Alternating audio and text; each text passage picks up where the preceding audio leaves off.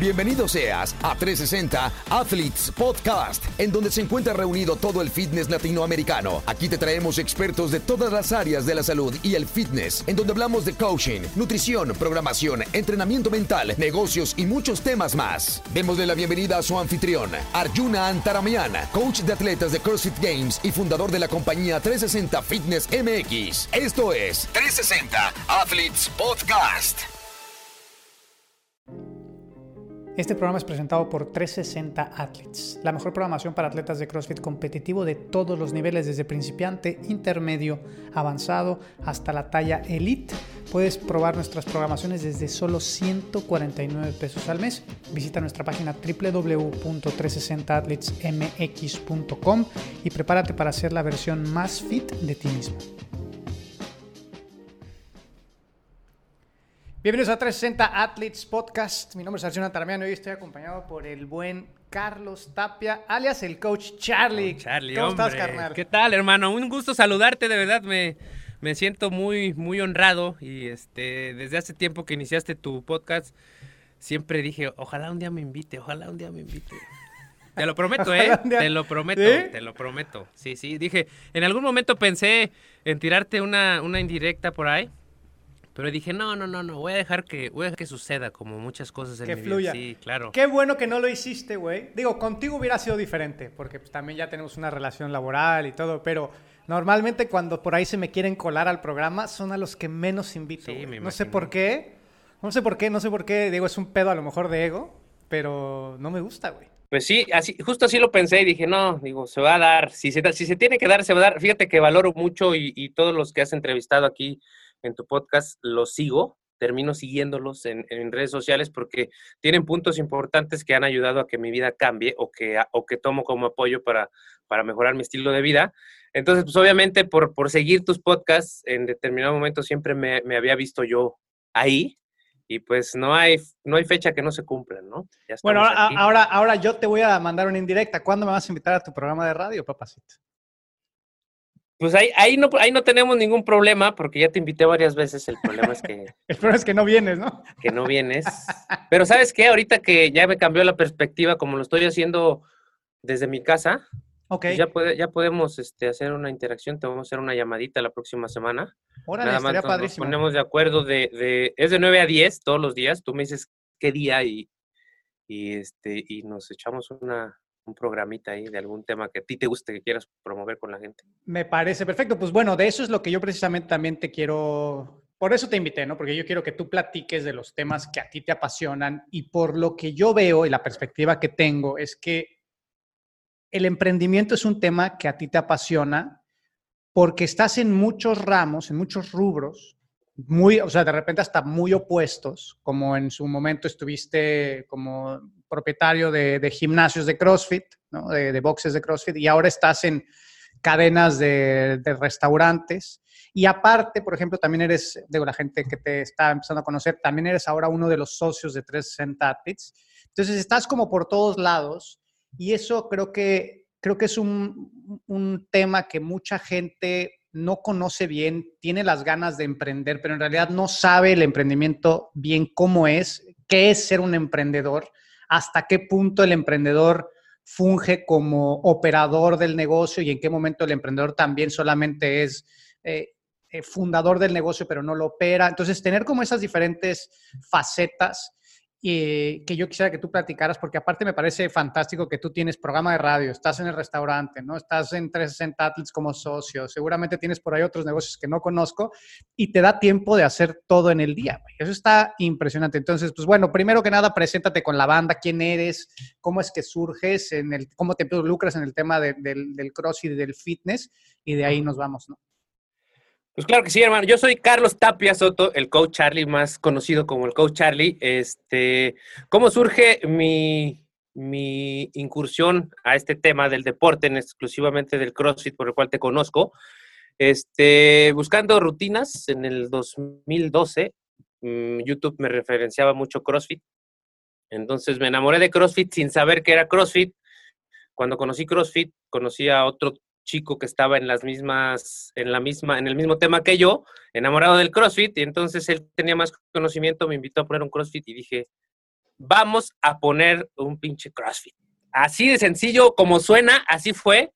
Este, pero no, no, en la realidad no es tan sencillo como lo, cuando lo cuentas, ¿no? Hoy, hoy les puedo decir yo, es facilísimo, es este, cuestión de que tú quieras, es, no es tan, sencillo, pero el punto que, que, si desde mi perspectiva yo les pudiera dar un, una, un buen consejo, que no me gusta dar consejos, pero un buen punto de mi experiencia, la realidad es perder el miedo. No hay otra cosa que impida ser emprendedor más que el mismo miedo que tú tienes. Y algo de donde yo lo aprendí es que alguna vez en un podcast escuché que nunca vas a estar más lejos de no tener la razón cuando más seguro estás de tenerla.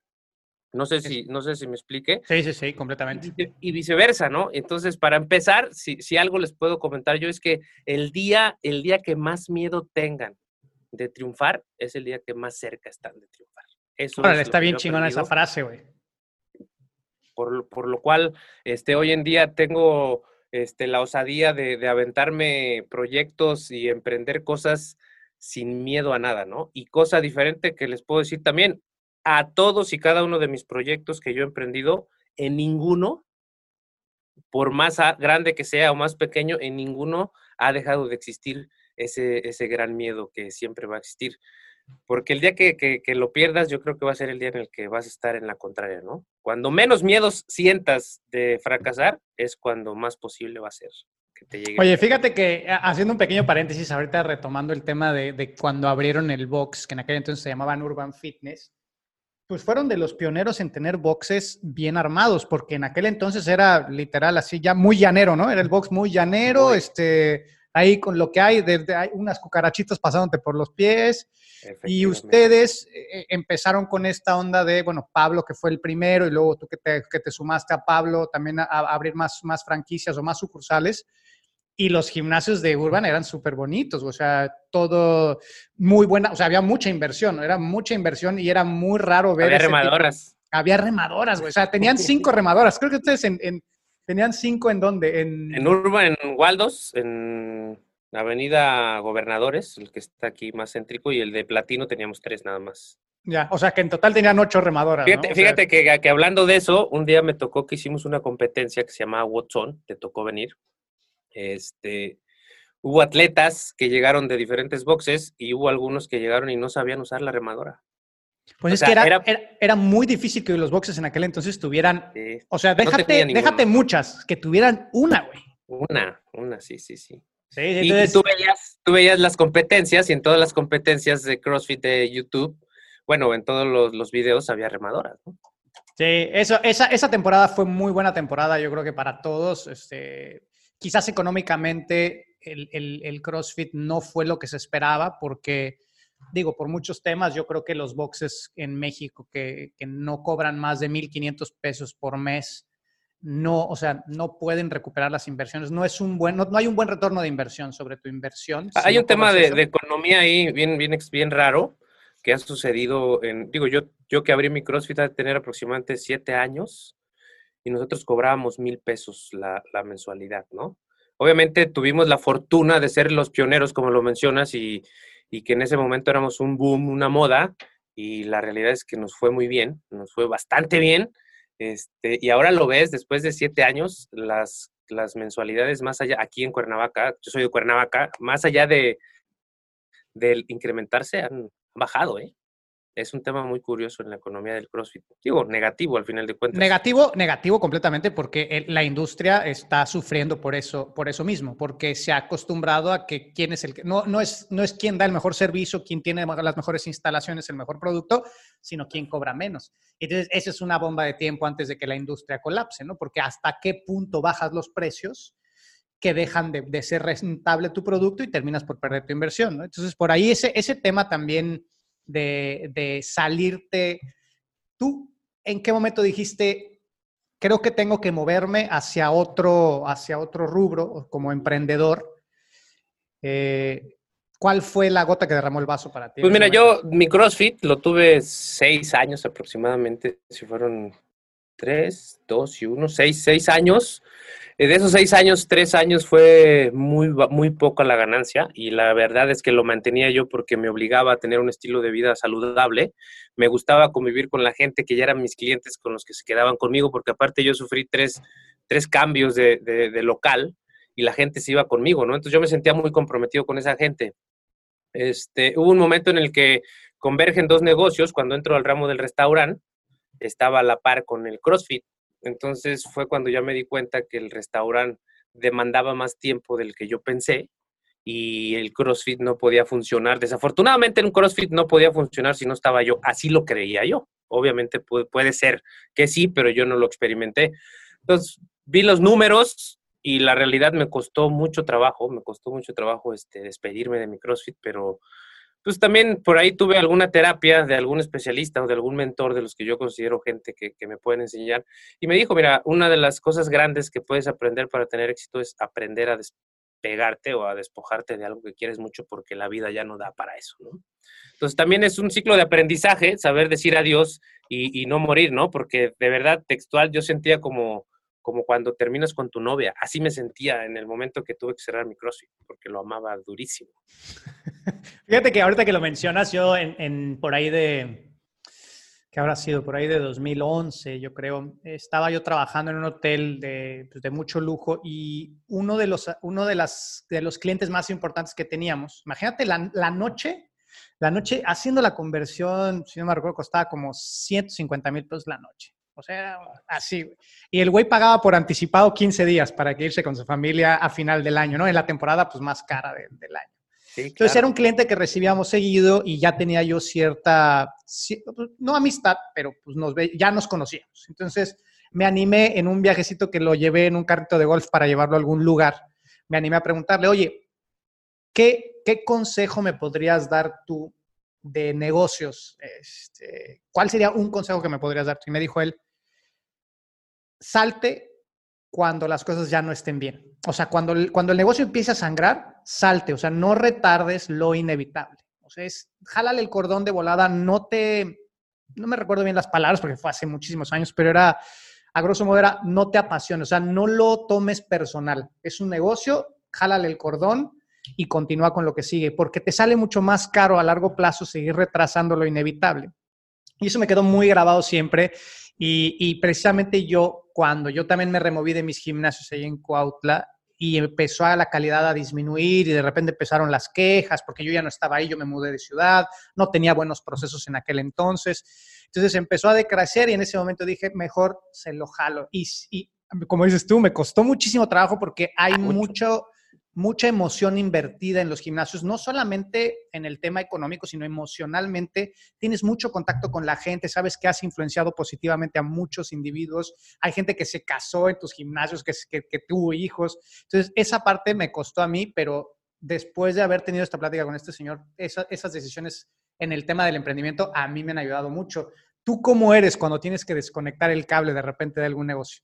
Mm, yo creo que lo que te dijo este, este señor es muy acertado porque también me lo dijeron de la misma manera y lo que también me dijeron, aún cuando aprendas a salirte de golpe, o sea, salirte cuando debes, ese sentimiento de, dolor no, no se va a ausentar, ¿no? O sea, lo vas a sufrir y, y te dan a entender como que entre más rápido des el salto al, segmento del sufrimiento, más rápido lo vas a pasar, ¿no?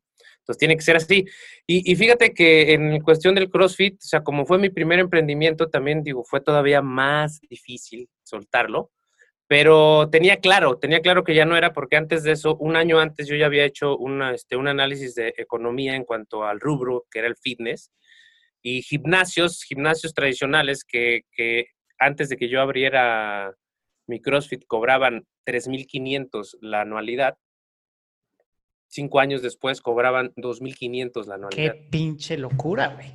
Entonces dije, pues no hay forma de competir con, con, esos monstruos y este, pues esto no está destinado más que a, o que lo sigues por amor, o si tu tema es económico y, y, salir adelante, pues tienes que darte la vuelta y ya. Y me di la vuelta. Dejé mi, dejé mi material de CrossFit guardado aproximadamente dos años, con la esperanza de, en algún momento retomarlo este, nuevamente, pero ahora que vino la pandemia, me empezaron a llover miles de WhatsApp, oye, véndeme una barra, véndeme esto. Entonces lo vendí muy bien. Entonces dije, pues bueno, también hay que ocupar esa inteligencia contextual que le llaman, que es la de agarrar las ideas en el aire, agarrar la pelota de, de pronto.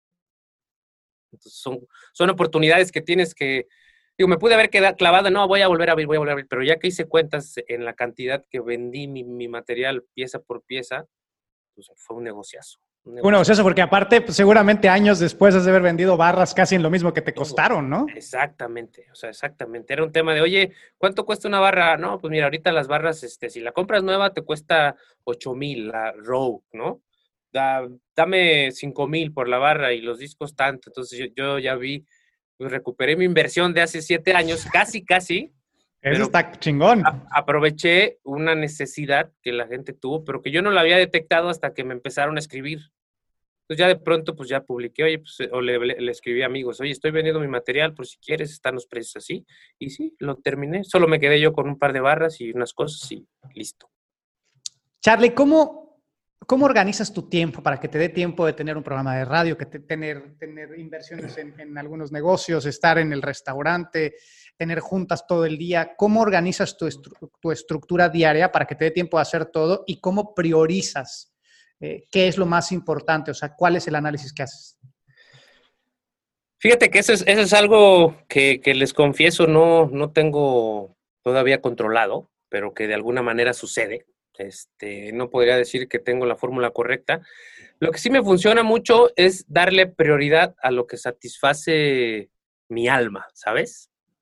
Por ejemplo, por, por cuestiones de, horarios, lo primero que tengo al día es mi programa. Este, yo acostumbro a despertarme a las 7 de la mañana, 7 y media, hacer una sesión de ejercicio antes de llegar al tema de mi programa. Entonces, mi programa de radio es el que más satisfacción me da en todos los aspectos y quiero que sepan que por ese programa o por esa, por esa faceta de locutor yo no cobro un solo peso.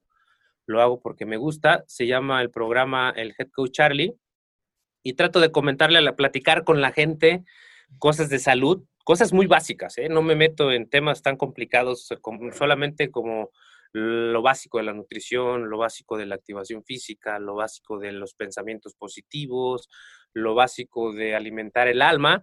Y, ya tengo mucha gente que me escribe todos los días antes de empezar el programa, ya estamos listos, ya estamos listos, coach, buenos días, ya sabes, o sea, y, esas son las cosas que me alimentan el alma y, yo, yo creo que con eso, con eso ya tengo mi día resuelto. Después me quito la playera y, tomo el tema del empresario. Pero ya por los años que yo, yo llevo en esto del restaurante aproximadamente como cinco años ya, ¿no? Digo, ahorita yo les puedo decir que mis tiempos están, están completamente comprados porque tengo la gente precisa, la gente correcta, la gente exacta en los lugares correctos, ¿no? Yo solamente llego a, pues, a entre supervisar y, y ahora sí que a, ver a ojo del, del, amo engorda el caballo, ¿no? Nunca, nunca he perdido ese tema de operación. Sigo siendo un, un socio operativo, porque aparte en todos mis negocios que tengo no soy único, tengo socios. Sigo siendo el socio operativo, pero precisamente porque me gusta estar, me gusta estar ocupado, me gusta estar metido en la operación y me gusta el trato con la gente. O sea, me gusta las reuniones con los, con los proveedores, me gustan las reuniones con mis trabajadores, con los, con los meseros, tener pláticas con, con los gerentes, innovar, tener ideas. Algo que, que, les quiero platicar por el hecho, yo ya, mías ya eran tres cuentas de, de Facebook e Instagram, ¿no? Entonces yo pagaba tanto por esto. Entonces yo dije, pues, ¿por qué no me abro una empresa de, de, de community manager? Y, este, y me autopago, ¿no? Entonces contraté un par de personas que se dedican a eso y entonces les di esta chamba, pero yo también ya tengo injerencia ahí y ya doy mis ideas. Entonces ya también tengo una empresa de community manager, pero que va, salir, va surgiendo de acuerdo a las posibilidades que, que, que, se te van poniendo enfrente, ¿no? Entonces trato de ocuparme de, de cosas 100% creativas. Hoy en día estoy convencido de que la persona que más ganas de vivir tiene es la persona que tiene ganas de aprender y así vivo todos los días, ¿no? Algo que he aprendido de, de, Arjuna, por ejemplo, es la lectura. Siempre he sido muy difícil para la lectura, pero en, en, este último año llevo tres libros. Yo sé que no es nada, no te rías, coach. No, es un chingo, güey. la neta es que es mucho, güey, para muchas personas. Entonces, este, pero, pero es algo que, que, me ha abierto los panoramas, que me ha abierto el panorama más bien, y este, y algo que he aprendido es, y que, y que estoy muy agradecido con la vida, es que hoy en día, hoy en día para mí, lo puedo decir con mucho gusto, es que el dinero no, no es prioridad en mi vida. Y eso da una, una plenitud muy grande. ¿eh? El dinero no es prioridad en tu vida, pero porque lo tienes o en algún momento, o sea, tuviste este desprendimiento, porque eso es lo que pasa. Tú lo ves con, lo ves con los, por ejemplo, los, los artistas de Hollywood que terminan haciendo muchas obras caritativas y empiezan a tener una conexión mayor, pero porque ya no tienen que preocuparse por ello, ¿no? O sea, es creo por que las dos. Creo que si te hace falta, está cabroncísimo que, que te puedas desconectar y decir, el dinero no hace falta, o sea, no es mi prioridad ahorita, ¿no? Si no lo No, tienes, el no, dinero es tu prioridad en ese momento. Entonces, ahorita No, en tu vida estás bien económicamente al punto de que no es lo más importante en tu vida, ¿no? Fíjate que, que- que es muy bueno lo que dices, porque sí, tampoco quiero que parezca el hecho de, ah, no, yo puedo ser pobre y voy a ser feliz, o puedo no tener nada de dinero y voy a ser feliz. No, no es cierto. O sea, no lo digo con ese contexto. Este, ya tuve las dos facetas, ya, ya le perdí el interés al dinero porque ya había, y ya le perdí el interés al, dinero este, porque había, ¿no? Ahorita que digo, no les voy a contar mentiras. Ustedes saben que una de las industrias más pateadas por, por la pandemia, pues fue la industria restaurantera. Entonces, todos mis ahorros se, se fueron ahí con, con, el, con las ganas de, de mantener los restaurantes a flote.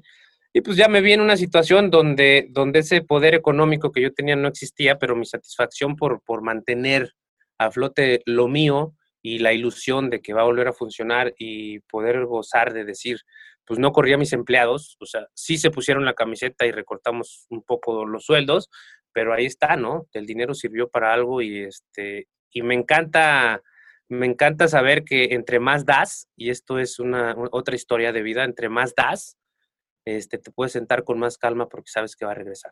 No sé si lo has visto de esa manera. Yo completamente, o sea, en, en- en la medida en la que me he podido desprender no solamente de temas económicos, sino, por ejemplo, en el tema del tiempo, en el tema de, de compartir con otras personas, entre más das, de alguna manera regresa. A lo mejor no regresa en la misma forma, a lo mejor no regresa mi tiempo, a lo mejor no regresa en tiempo de alguien más, pero va a regresar, en alguna forma regresa. Y el tema a lo mejor no es tratar de identificarlo si regresa o no regresa, porque a final de cuentas la idea es no tener esta esta esperanza. Fíjate que una vez un maestro que tuve cuando yo estaba muy joven, cuando tenía como 18 años, un maestro que tuve de escatología, me, me decía que la esperanza es el peor mal del ser humano. Porque, y me decía él, ¿tú te, tú te acuerdas cuando eras chavito y le pedían a Santa Claus este, el juguete tal? Y de repente tus papás decían, hay uno más chingón, vamos a comprarle el más caro, el más perro y todo, y no era el que querías. Entonces había una decepción, ¿no? Por esa esperanza que había por obtener algo. Entonces la esperanza creo que es un tema en donde nos puede hacer sentir muy mal. Entonces todo lo que hagamos nosotros de dar tiene que venir sin esa esperanza de tener de recibirlo. Pero como tú dices, regresa, o sea, de alguna manera regresa. Y eso está padrísimo que lo cuentes porque esos son los temas que más creo que le, le, sirven a la gente porque sí aprender a, aprender a emprender es muy importante sí aprender a, a, tomar riesgos en los negocios es muy importante, pero es muy importante evolucionar como ser humano, evolucionar como persona, porque yo siempre he creído que una mejor persona puede ser lo que quiera, ¿no? Y, y, a lo mejor puede ser el mejor atleta del mundo y no ser mejor persona. Entonces, creo que impacta mucho más ser una mejor persona hacia las otras áreas de tu vida. Y eso que dijiste me gustó muchísimo. Por ahí te, te, te, tienes buenas frases, Charlie. ¿eh? Te voy a invitar más seguido al programa porque tienes buenas, Buenas frasecillas. Las, la, muchas cosas las he aprendido de ti, coach. Lo digo, lo ah, digo ya. de verdad, de verdad. O sea, muchas cosas de, de, de, analizar y de poder expresarte de manera correcta, dándole la vuelta a, a, todo para poder saber, ¿no? Como por ejemplo ahorita lo que dices de la esperanza. Yo considero que, que decir que la esperanza es el mal de la humanidad, sí lo es, pero no lo es, ¿no? Porque como tal la esperanza pues es algo bueno. La realidad es que la gente o, nuestra cultura como seres humanos englobando a todo el planeta, ocupamos la esperanza como un modo de descanso y no, o sea, la esperanza va, va, va a resultar a base de trabajo, ¿no? Así como conocemos frases de que 1% de, este, de ilusión y 99% de, de transpiración, ¿no? no recuerdo cómo era, ¿no? La realidad es que al final todos, todos pretendemos en algún momento que las cosas lleguen sin que sudemos una sola gota de sudor y, al, y, no es así, o sea, la realidad es que todas las cosas buenas lo que más traen consigo son fracasos y, y, miles de gotas de sudor. Y eso es lo que la gente no sabe, lo que la gente le cuesta trabajo aprender porque quiere que las cosas sean rápidas y fáciles. Sí, fíjate que yo creo que somos, o sea, en, nuestra, en nuestra esencia creo que no somos seres pragmáticos, no somos seres que, tomemos acción. Creo que esa es una parte que tenemos que forzar nosotros. De hecho, digo, nada que ver con el tema y a lo mejor me voy a desviar un montón, pero estuve leyendo algunas teorías acerca de, de por qué es que dormimos, ¿no?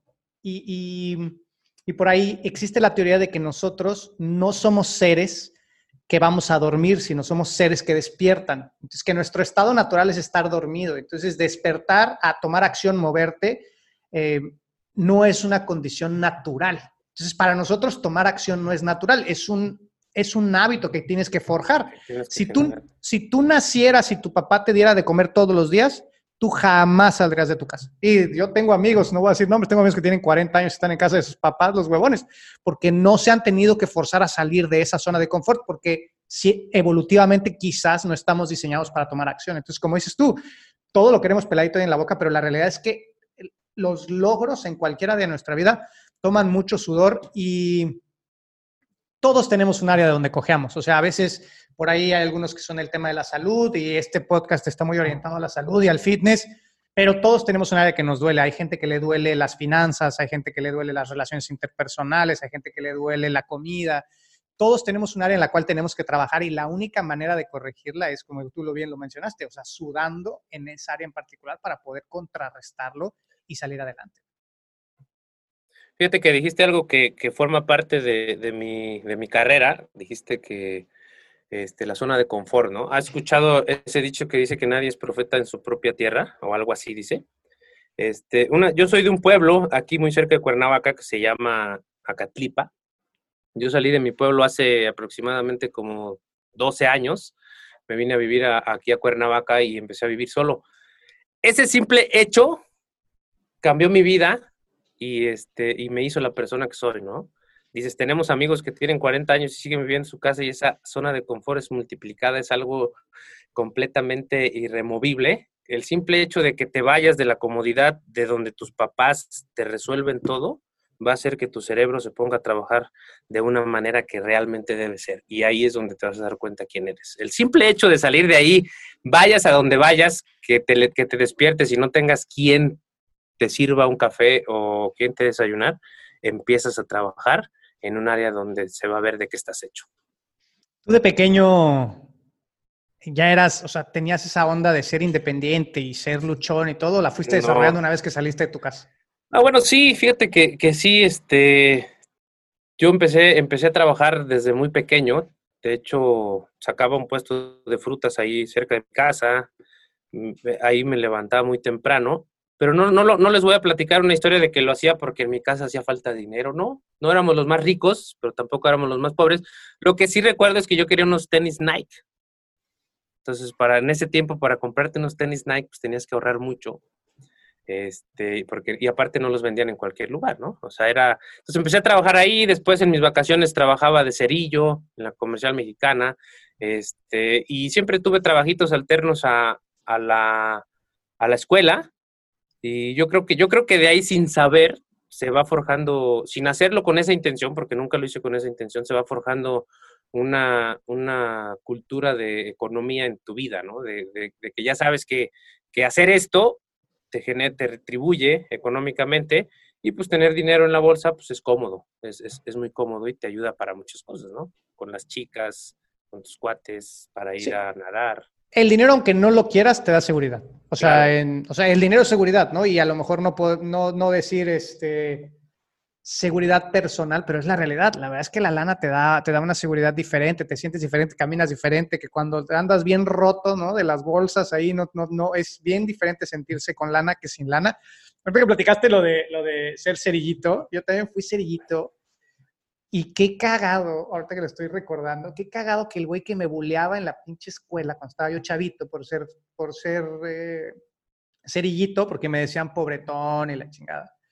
Ahora es un güey que pues apenas está, este, apenas está saliendo de casa de sus papás, güey. Hace poco que nos reunimos ahí amigos de la escuela, este, me enteré y qué loco, ¿no? Qué loco que, y yo por un momento pensé que estaba mal, güey estaba yo mal de trabajar porque te hacen sentir mal, ¿no? Claro. Entonces, ¿cómo es, cómo es esa parte de seguir evolucionando y, que te valga madres lo que te digan los demás, cabrón? Porque nadie tiene la razón, Nadie, ni yo, ni tú, ni el otro pendejo, nadie.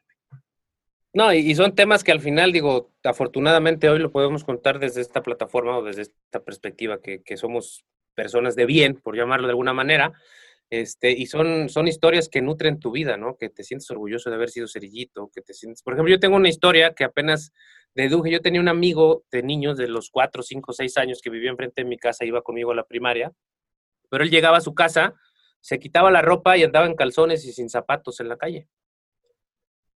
Y apenas que, que, hice como un análisis de, de, mi niñez, de lo feliz que fui, este, caí, en, caí en el tema de que yo quería andar como él. O sea, yo quería andar en calzones y sin zapatos. Él no tenía regadera y se iba a bañar a este, al tanque y su abuelita le ponía una jícara con su estropajo y su jabón y le decía, Pepetón, ten para que te bañes. Y ya Pepetón se iba al tanque a jicarazos. Y yo en la casa le decía a mi mamá, oye mamá, este es que yo me voy a bañar en el tanque, este, dame mi jícara con mi estropajo y mi jabón. Entonces, de ahí saqué el tema de, la inocencia, lo valioso que es de, que el que tiene, eres tan inocente que prefiere ser como el que no tiene, ¿no? No sé si él haya pretendido en algún momento tener lo que yo tenía, dudo mucho, pero digo, desde ahí ya traía yo una inteligencia humana muy, muy diferente a los demás. ¿Por qué? Porque yo quería ser como él. Y jamás vi un punto donde yo le pudiera decir, ah, es que tú no tienes regadera, y yo sí, o tú no tienes agua caliente, y yo sí. O sea, yo lo admiraba a él. ¿Sabes? Y, creo que eso ha sido una gran parte de mi crecimiento, eh, el admirar esas cosas tan básicas y tan, tan humanas, ¿no? De, que te encuentras en la vida. ¿Sabes qué admiro mucho de ti, güey? Que, que tienes la habilidad de poderte de alguna manera mimetizar con toda la gente que está a tu alrededor. Tan es así que puedes tener socios de diferentes estratos, eh, ideas, edades, eh, rubros y te llevas bien con todos tus socios, güey. ¿Cuál es tu secreto para poder tener sociedades exitosas? Porque eso es un tema bien cabrón en las sociedades, o sea, poder tener socios y no mandarte a la chingada, güey. Eso está cabrón. No cualquiera lo puede hacer y tú no solamente lo tienes en un negocio, o sea, lo has hecho en cada uno de tus emprendimientos. Mira, las, las reglas de los negocios son, son muy, muy rígidas, como, como sus curvas en el año, como, como sus tendencias y, todo, todo va a pasar sí o sí, ¿no? O sea, no, si de pronto yo me encuentro en un problema con un socio, que el socio quiere que las cosas sean forzosamente así, pero yo ya estudié esta situación y no tiene que ser así, pero él, él, él quiere mostrar su huevo, por decirlo de alguna manera. Entonces yo permito que así sea porque no, no me gusta ser autoritario. Yo sé que tarde, ¿no? Las cosas van a ser como yo las digo porque ya las estudié, no las estoy diciendo porque yo crea, porque yo piense, porque así quiera yo que sea. Entonces ya cuando llega el momento, solamente me gusta decir la frase de, te dije. Y obviamente ellos también obtienen lecciones de esa parte de, de, la humildad con la que yo digo, ah, no, está bien, si lo quieres así, que así sea. No me gusta pelear, o de pronto, no, ¿sabes qué? Es que esto, esto lo estás haciendo mal, lo voy a hacer yo. Una filosofía que tengo es, digo, puta, menos trabajo para mí, qué bueno. Sí, claro. Eso te ayuda cañón, ¿eh? Cañón. O sea, de pronto he estado lleno de cosas que hacer y, sienten los socios como que, como que me estoy apoderando de muchas cosas. No, ¿sabes qué? Es que esto, yo me encargo de esto. Y digo, qué bueno. O sea, ya tengo más tiempo para mí, ¿no? Cosa que, que si se lo pelearas, él vería como que yo quisiera aprovecharme de esas cosas. Y, otra cosa importante que quiero que sepan, o sea, ya tuve, ya tuve una mala experiencia, ya tuve un fraude, un fraude bastante grande, pero, pero ya tengo la, madurez este, de, que les puedo decir, aprendí más de este fraude que, de todo lo, anterior. O sea, fue algo que yo dije, tenía que pasar, creo que era el momento que pasara porque hoy en día estoy más fortalecido en este tema y sucedió de una manera muy chistosa porque, porque este tipo que me hizo el fraude fue como mi mentor en el, en el tema de los restaurantes, ¿no? hoy en día tengo más restaurantes yo que él, pero digo, pues algo que, que, la, vida, la vida te va dando de acuerdo a tu trabajo, ¿no? Él lo hizo mal, este, y pues se tuvo que ir y pues yo lo hice de la manera en la que lo tenía que hacer, no voy a decir que lo he hecho bien y, este, y tengo lo que puedo tener, ¿no? Entonces he tenido todo tipo de experiencias y todas he aprendido, las peores experiencias que he tenido son las que más me han enseñado y, siempre voy a pedir por esas malas experiencias. ¿Te consideras alguien que no tiene ego? No, sí tengo. ¿Sí tienes tu ego por ahí? Sí, sí, sí, sí, claro. Sí, sí, sí, por supuesto. Sería, sería mentira decir que no. Este, pecaría de humildad. Es algo que yo creo que, pues no sé, yo creo que solamente una persona deprimida y hundida en un hoyo pudiera considerarse que no tiene ego. Todos los demás tenemos una parte de ego ahí que no te permite aceptar ciertas cosas. Fíjate que yo el tema del ego, conforme he ido limpiándome, limpiándome de ego, yo, yo siento que joven tenía mucho ego y ha sido producto de pues muchas cosas, ¿no? Mi mamá, por ejemplo, eh, falleció cuando yo era muy joven y esto creo que nunca lo he platicado al aire. A mi mamá la asesinaron, güey, en un asalto. Entonces, esa parte de perder a una persona, perder a alguien muy cercano y muy querido, te vuelve como muy posesivo de otras cosas, ¿no? Y entre ellas tu ego, o sea, no permites eh, ceder nada, güey. No cedes nada porque ya has perdido mucho, ¿no? También de chavito me bullearon y me bullearon, pero creo que a todo el mundo lo bullearon de chavito, o sea, y creo que eso medio también de repente te forja un poco de carácter. No creo que ese haya sido el gran pedo de mi ego, yo creo que mi ego se, se, se potencializó cuando mi mamá falleció, yo tenía como 17 años, y puta, güey, no me podías decir nada porque para mí todo era ofensivo, ¿no? Y una clave para mí para poder sobrepasar mi ego, pues, digo, lo sigo teniendo y sigo teniendo partes donde tengo que seguir trabajando, pero creo que gran, gran parte de mi avance ha sido tener cada vez más conocimiento porque es como el mismo, como el tema de la lana, ¿no? O sea, si un güey, si tienes lana en el bolsillo y un güey te dice, ah, pinche roto, pues te da risa, güey. Sí, claro. Pues, te cagas de la risa, ¿no? Sí, sí, Entonces, igual a la, a, la, misma vez también tener más conocimiento, la lectura me ha permitido eso, desprenderme un poco más de mi ego, de decir, pues, güey, no todo lo sé. Y ese güey que me está diciendo, no todo lo sabe, porque cada que agarro un pinche libro digo, no mames, esto no lo sabía, cabrón. Tan sencillo, tan fácil de es increíble que cada cosa que conoces en algún libro te, te cambia la vida por completo y eso es lo que a mí me ha ayudado. Pero yo creo que tú, güey, tienes un, un ego diferente porque no es fácil, güey, no es fácil decir, sí, güey, hazlo, o sea, no hay pedo, lo que tú quieras. Es bien complicado porque el ego es cabrón, güey, el ego no te deja ceder así de ah, fácil. claro. ¿No? Y tú sí, y tú lo has podido no, pero, pero fíjate que, que, cuando ha sucedido eso, sí ha habido puntos específicos en los que llegas a casa y, y sí te pesa, ¿no? Dices, puta, o sea, te doblas mucho, güey. O sea, te doblas mucho en pro de, de, una sociedad saludable. Pero es lo que te digo, tiene, tú sabes que, que, en una relación tiene que haber un equilibrio entre las dos personas a tal grado que si fueran igualitas, sería imposible que tuvieran una relación. ¿no? Entonces yo he leído muy bien. Es más, yo te pudiera decir, yo no, yo no emprendo un negocio si no es con socios. Así lo aprendí y hoy en día así lo quiero hacer. Tengo tengo la, la, este, la consigna de compartir este, mi éxito y mis ideas, y si hay quien apuesta por lo mío, pues lo hago con todo gusto. O sea, no, aún con un, aún con un fraude en la espalda, sigo pensando en que mis negocios me gusta hacerlos con, con gente que, que, yo, que yo quiero y que está dentro de mi círculo, ¿no? Puede ser con alguien que no conozca, muy difícil, pero no lo, no lo descarto. Este, me gusta compartir los éxitos y igual me gusta compartir las tristezas, ¿no? Es algo que las tristezas se dividen y los éxitos se multiplican. Así es como me gusta vivir los días. Y con el tema del ego, tío, o sea, es como el miedo, ¿no? Si tú le preguntas a alguien, oye, ¿qué onda? ¿Tú, tú eres una persona de miedos? Y tú dices, ah, no, no, no, no, no, a mí no me da miedo. O sea, el miedo, el miedo por el lado bueno, pues es algo que te mantiene alerta. Es algo que te sirve para sobrevivir. El ego, pues también es algo que, que, que su lado bueno, pues tiene que existir, ¿no? Alguien que no tiene ego, puedo decir, pudieras considerarlo alguien depresivo, alguien que está en el hoyo, que puede llegar a un suicidio. O sea, tiene que haber algo que te equilibre en tu mente y el ego es una parte importante. ¿Para qué? Para que tú mismo, para ti, te des el valor, el valor que te mereces, ¿no? No tienes que esperar a que alguien venga a valorarte. Oye, pero eh, eh, yo creo que también el tema de, de, de poder compartir y de poder dar disminuye mucho tu ego. Seguramente con el tema del programa y con todo este contacto que dice que, que tienes con la gente que está en las mañanas esperándote, ¿no? Y seguramente gente que te escucha y que te escribe y que te seguramente te han de llegar mensajes de, güey, esto, o sea, esto me ayudó mucho, me cambió la vida, o etcétera, etcétera. Eso ayuda un chingo, güey, porque sabes que estás dando algo a alguien que ni conoces, cabrón. Eso es, creo que muy, es muy lindo para, para la persona, o sea, para uno mismo, poder tener esta, no sé si, no, no es retroalimentación, esta, estos destellos, ¿no? De, de, de estoy dando algo a alguien que no conozco a cambio de absolutamente nada. Eso creo que habla muy bien de las personas. Pues y, tener, tener la oportunidad, ¿no? Yo creo que también tanto tú como yo tenemos esa oportunidad de, de compartirle a la gente un conocimiento de salud, por llamarlo de alguna manera.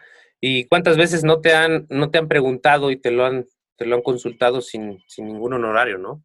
Sin una simple plática de alguna reunión. Oye, ¿y, ¿y, esto qué onda? Y pues como te gusta el tema, pues te desplayas, ¿no? Te gusta compartir lo que sabes. Entonces lo haces de la manera más, más honorable y, y eso es algo bonito de la gente que sabe, es que le gusta compartir lo que sabe, ¿no? Eso, eso me encanta de la gente. Igual hay gente que, que, sabe mucho y que no quiere compartir, pero en su mayoría la gente que aprende y que todos los días quiere aprender, una de sus consignas es compartirlo con los demás. Para eso lo hago. Oye, ¿qué le podrías decir a la gente que nos escucha, gente que tenemos muchos dueños de gimnasios, muchos dueños de boxes, muchos dueños de pequeños negocios eh, o gente que está empezando a querer emprender algo? ¿Qué le recomendarías a estas personas? Pues yo, yo les diría, ¿no? O sea, que, que ese miedo que se siente para emprender, que, que, siempre va a estar ahí, porque el emprender implica siempre un tema económico, ese miedo lo ocupen a favor. Identifíquenlo como su cercanía al éxito, no lo identifiquen como una, un, tramo muy amplio hacia el éxito. Siempre que tengas ese miedo es porque vas por buen camino. Yo no les puedo enseñar nada de lo que he hecho yo porque porque no es la fórmula correcta, porque las cosas han ido funcionando por alguna, por alguna razón impresionante. No creo tener como la fórmula correcta. Lo que sí decir, siempre y desde el primer día, cada vez que hago una inversión o, o inicio un proyecto que implica una inversión, cuando siento ese miedo que, que no me deja dormir por una semana, lo aterrizo y sé que las cosas van a funcionar. Entonces, yo creo que con este pues que no quiero que suene consejo, con esta experiencia mía, quiero que todos los que, los que quieran emprender sepan que en este momento, cuando están a punto de retirarse por miedo, es cuando tienen que apostar hasta el último peso, hasta el último peso que tienen para salir adelante. Y lo van a, lo van a conseguir. De verdad, eso me gustaría que se quedara.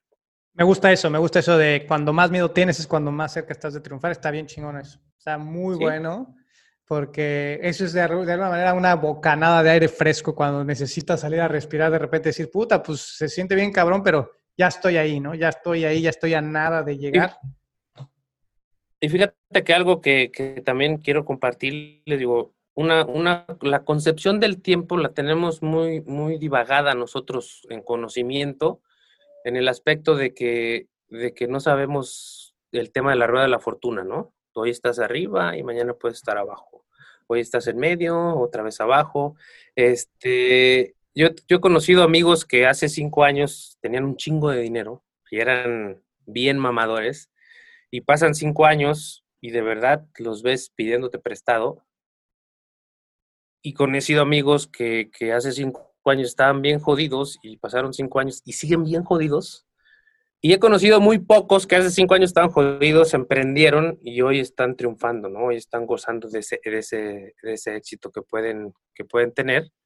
Este, entonces, trabaja, trabaja y hazlo, hazlo de una manera en la que estés convencido de que en un futuro las cosas van a estar bien. O sea, no tengas miedo. Si, si hoy pierdes todo lo que tienes, en tres años puedes tener mucho más de lo que perdiste. O sea, es algo que, que no tengo las palabras completas para explicar, pero que en tu vida diez veces puedes estar arriba y diez veces puedes estar abajo. El tema es siempre estar trabajando para, para querer llegar a la parte que quieres llegar. Y entre más arriesgas, más ganas. Y algo que siempre le digo a la gente, el fracaso es la pareja perfecta del éxito. Sin uno, no hay otro. Tienes frases bien chingonas, Charlie. Deberías escribirte un librito, güey. Se está, se, se, está medio trabando, coach. No sé A si, ver, si yo, yo te escucho, no te veo bien, como que se nos perdió. Esa es la, la, la deficiencia de hacerlo por Zoom. Parece que anda media, media chafa. ¿Por ahí me escuchas ya? ¿Te todavía? ¿Ya sí, sí, sí, sí, sí, sí, sí, ya te escucho perfectamente. Te decía que tienes, tienes frases chidas, Ya te volviste deberías, a ir. Deberías de tener un librito, cabrón. Ya, ya estás, ya estás, ya te escucho bien.